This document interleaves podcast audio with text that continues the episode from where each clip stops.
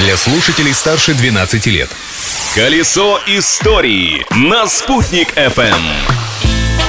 Большой солнечный привет! У микрофона Юлии Санвердина, а значит далее вас ожидает знакомство с событиями, которые сделали этот день, 21 декабря. Праздник дня! В этот день состоялся первый в истории баскетбольный матч. С тех пор эту дату считают неофициальным днем рождения баскетбола. Игра, которую придумал рядовой учитель физкультуры, сегодня популярна во всем мире. У нас в Башкортостане тоже есть свой баскетбольный клуб «Уфимец». Угадайте, какой талисман поддерживает уфимских баскетболистов во время матчей? Башкирская пчела. Но не классическая, а современная в фирменных цветах команды. События дня.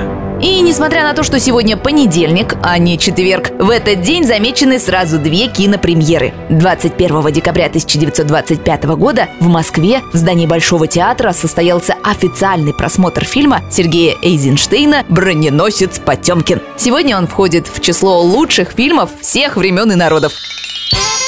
А 21 декабря 1937 года в Голливуде прошла премьера первого полнометражного мультипликационного фильма студии Уолта Диснея «Белоснежка и семь гномов». Над его созданием около трех лет трудились несколько сотен художников.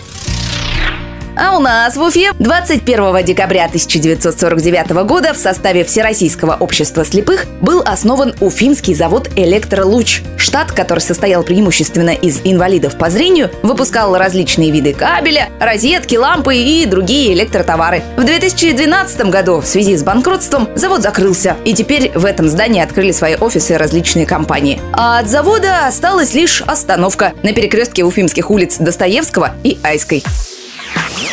Вот так выглядит картина этого дня с точки зрения истории. Писала ее своими самыми яркими красками я, Юлия Санбердина. Новое полотно завтра. Ведь прошлым нельзя жить, но помнить его необходимо.